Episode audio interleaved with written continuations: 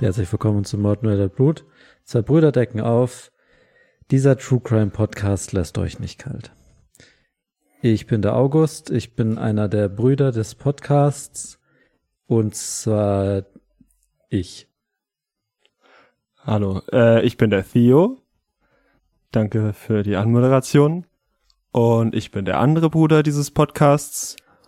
Und genau, herzlich willkommen zurück zu einer weiteren Folge, Ja. wo wir euch nicht kalt lassen, weil wir haben einen Fall dabei, der sich nicht verstecken braucht. Genau. Ähm, Kurze Einordnung, was hast du jetzt vergessen am Anfang zu machen? Aber macht nichts, das hole ich schnell nach, das macht nichts, das ist alles okay, das macht nichts. Und zwar ähm, sind wir nicht äh, in einem Raum äh, heute, sondern wir Nein. sind über die Ferne zugeschalten und deswegen ist vielleicht auch, fühlt sich der Podcast für euch ein bisschen anders an. Ähm, aber naja, Ja. Ich Wo bin mal du? wieder unterwegs. Ich bin mal nicht bei dir, ja, auch wenn es da immer schön ist, genau. meistens. Aber äh, ich bin äh, wieder unterwegs mit, ähm, ihr habt es ja mitbekommen in der letzten Folge, oder in den letzten Folgen, das ähm, mit Audi, Hm. mit der Wüste, das hat jetzt nicht geklappt. Okay, Leider. Sorry, Bro. Das ist jetzt schade. Es hat mich auch erst getroffen. Aber nee, Ralf sagt, das ist eigentlich auch voll okay, weil dadurch kann ich mich natürlich jetzt viel besser auf meine auf meine Prüfungen vorbereiten, die jetzt Achso, bald hast du dem anstehen. noch nicht geschrieben? Nee, nee, die kommen jetzt nächste Woche. Das ist bei Okay. uns, bei äh, ich bin ja- also ich studiere äh, Wirtschaftsrecht und also sozusagen Jura. Und Also sozusagen, Genau, also auch Jura und okay. das an mache ich an der Fernuni Fresenius und da macht man das mit den Prüfungen läuft es immer ein bisschen anders, dadurch, dass es nicht an einer Okay, lokalen was hast du denn für einen Fall mitgebracht? genau und da kann ich mich jetzt auf jeden Fall besser drauf vorbereiten ähm, und auf diesen Podcast genau, weil ich habe einen meiner derzeitig glaube ich absoluten Lieblingsfälle mitgebracht Mhm. Ähm, du hattest letzte Woche jetzt nicht so viel Lust darauf, aber diesmal bin ich jetzt wieder dran und es geht um die, die Hockeymorde, den Hockeymörder. Ähm, ganz kurz am Anfang dazu noch, äh, das ist hier nicht zur Belustigung, das ist nicht zur Unterhaltung in dem Sinne, sondern das ist ein ernstes Thema, das ist uns bewusst und äh, wir wollen hier niemanden verärgern und sind auch sehr sensibel bei dem allen. Ja, da Genau, ähm, man sagt ja, man darf, man ist da auf dünnem Eis und wir fühlen das auch. genau, aber wegen dem Hockey dachte ich jetzt. Ach so, nee, äh, das Ding ist, es geht nicht um Eishockey. Ach so. Es geht um Feldhockey. Äh, und damit würde ich jetzt dann auch einfach direkt mal reinstarten. Okay. Dann Also. geht's los. Wir befinden uns Zieht im euch Jahr. euren ähm, ja, Lieblings True Crime Podcast rein. Los geht's. Ja. Wir schreiben das Jahr 2006. Es ist Herbst. Die Blätter fallen langsam von den Bäumen. Es regnet hier und da. So die Stimmung ist ein bisschen düster, aber es ist Herbst. Und in Barmbek, das ist ein Stadtteil von Hamburg, Barmbek, Ba Bamberg meinst du? N- Nee, Barmbek. Ähm. Ah nee, du hast recht. Genau, Okay. also es ist Bamberg. Das ist nicht bei Hamburg. Da äh, gibt's, gab's einen Hockeyverein. Aber jetzt nicht, Feldhockeyverein. genau, nicht wie ihr denkt Eishockey, sondern Feldhockey. Es klingelt an der Tür. Okay, da sind wir wieder. Ähm, ja, also es gibt in Bamberg einen Feldhockeyverein. Und, und in der Herrenmannschaft dieses Vereins gibt es Boris. Boris ist 23 Jahre alt, ist ein guter sportlicher Mensch, ein sportlicher Mann. Und auch er ist diesem Hockeyverein beigetreten und will dort sein sportliches Können auf die Probe stellen. Ähm, er trainiert seit ein bis zwei, ein bis zwei Jahren mit diesem Hockeyteam und war auch auf verschiedenen Turnieren und hat sich langsam in die ganze Gruppe eingelebt. Das sind verschiedene andere Leute und sie haben ein Turnier gewonnen, glorreich. Sie haben zusammen den ersten Platz Glorreich. Gl glorreich. Und also, also die haben den ersten Platz gemacht und es war ein Fest für die alle. Und daraufhin sagte der Trainer zu den Jungs und Boris, also Herren und Boris, hey, wir fahren jetzt zusammen alle mal weg. Als wir Belohnung. lassen jetzt mal die Sau raus, genau als Belohnung. Da freuten sich alle sehr. Und so fuhren sie in den bayerischen Wald auf eine, auf ein Landhaus, auf eine, eine grö- größere Hütte, um zusammen ein Wochenende zu verbringen und so richtig mal feiern zu können und das genießen. Ja. Und wie sich rausstellen musste, war das leider nicht so ein schönes Wochenende, sondern was, wo viel passiert ist. Also schlimme Sachen. Ja. Ja. Und also es war, sie waren auf der, auf diesem, in diesem Haus, sie haben zusammen den Tag verbracht, es war dann Samstag, es war auch immer noch Herbst und der Wald war so, hatte so eine düstere Stimmung und Okay. ist so am Abend haben dann auch die Eulen Mhm. so ge gerufen, ge genau so Töne gemacht, die alle so sehr gruselig klangen. Auch für Und, Boris, der fand das gruselig oder fand andere Ja, ja, das gruselig oder Ähm, ich, also ich vermute, dass alle das gruselig fanden, aber ich glaube vor allem Boris ja. war das alles War sehr. Boris der ängstlichste der Gruppe, kann man das so sagen?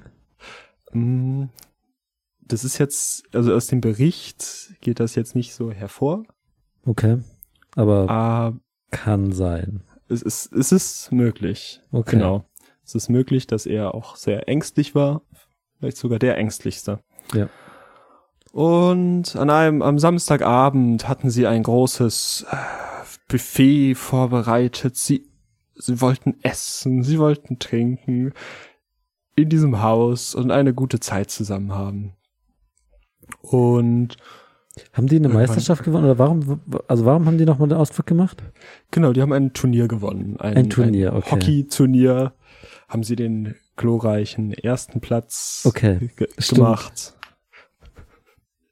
Und der Trainer war natürlich auch dabei. Trainer Wie Stefan. hieß der? Stefan? Steff, Stefan. Und er hatte eine Anrede, also eine, eine Ansage an die Jungs. Und er nahm einen Löffel und kl kl klinkte ans Glas. Pling, pling.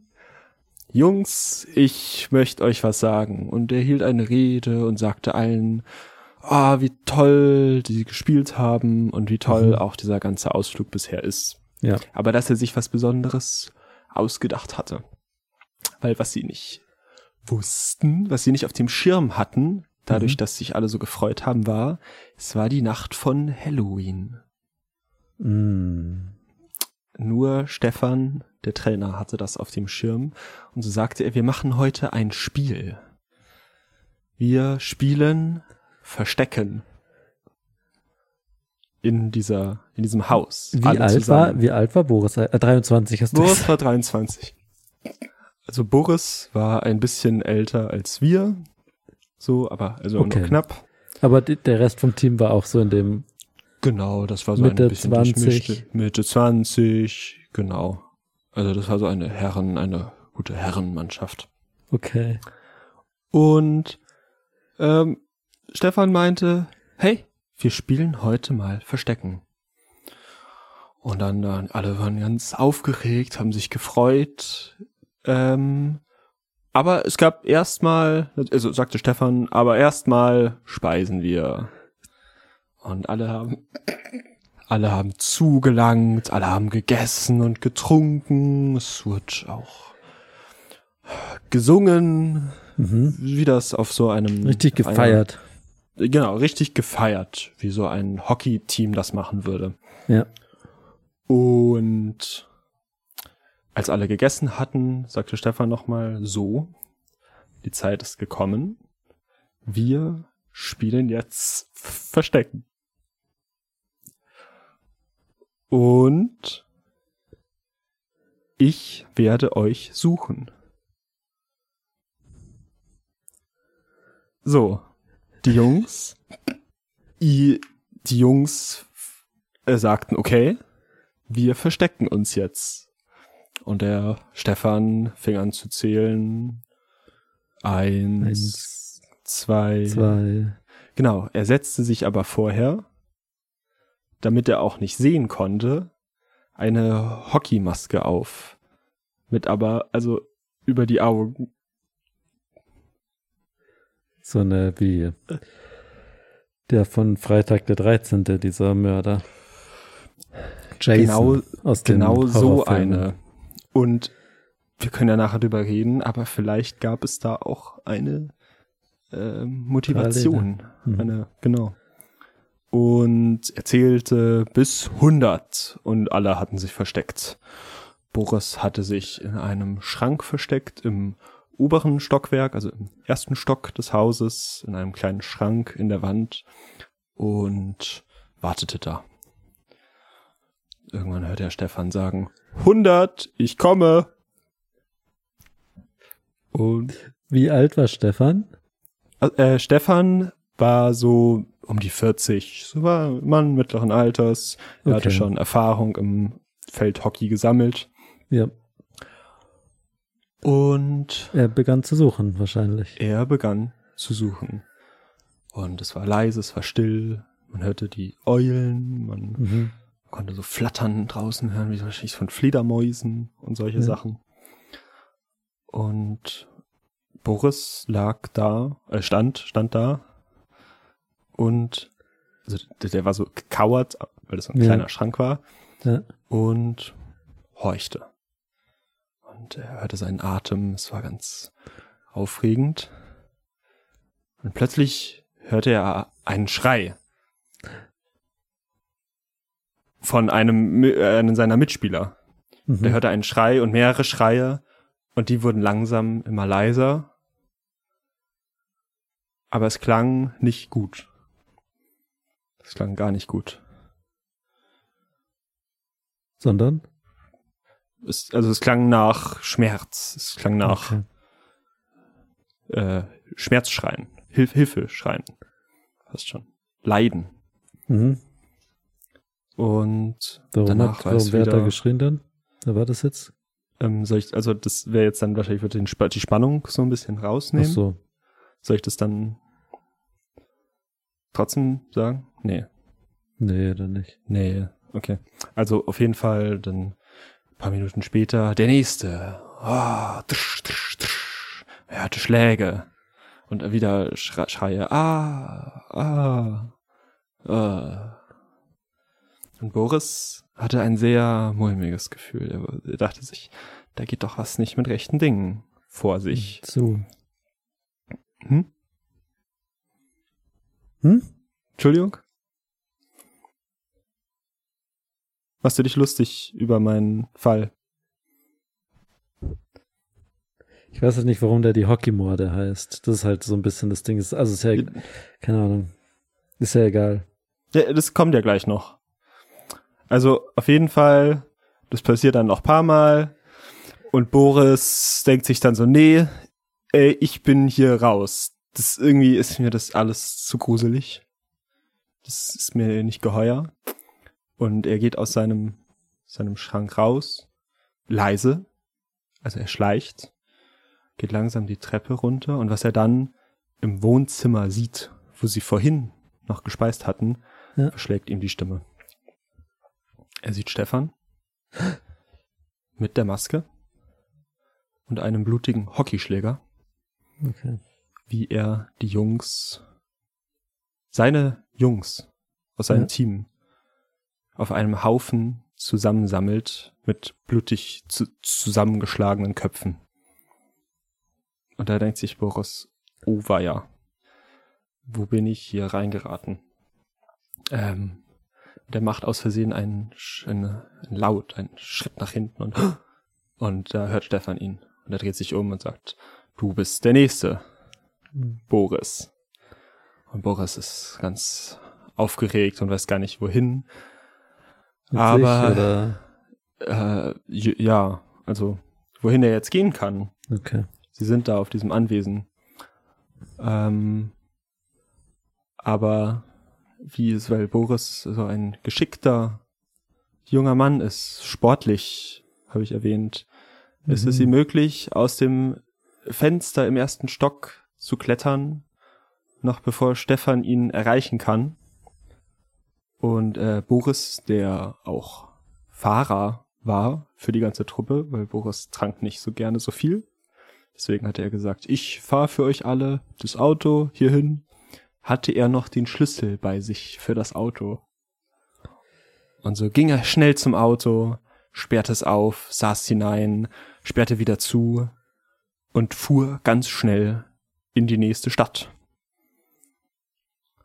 Und verständigte da die Polizei.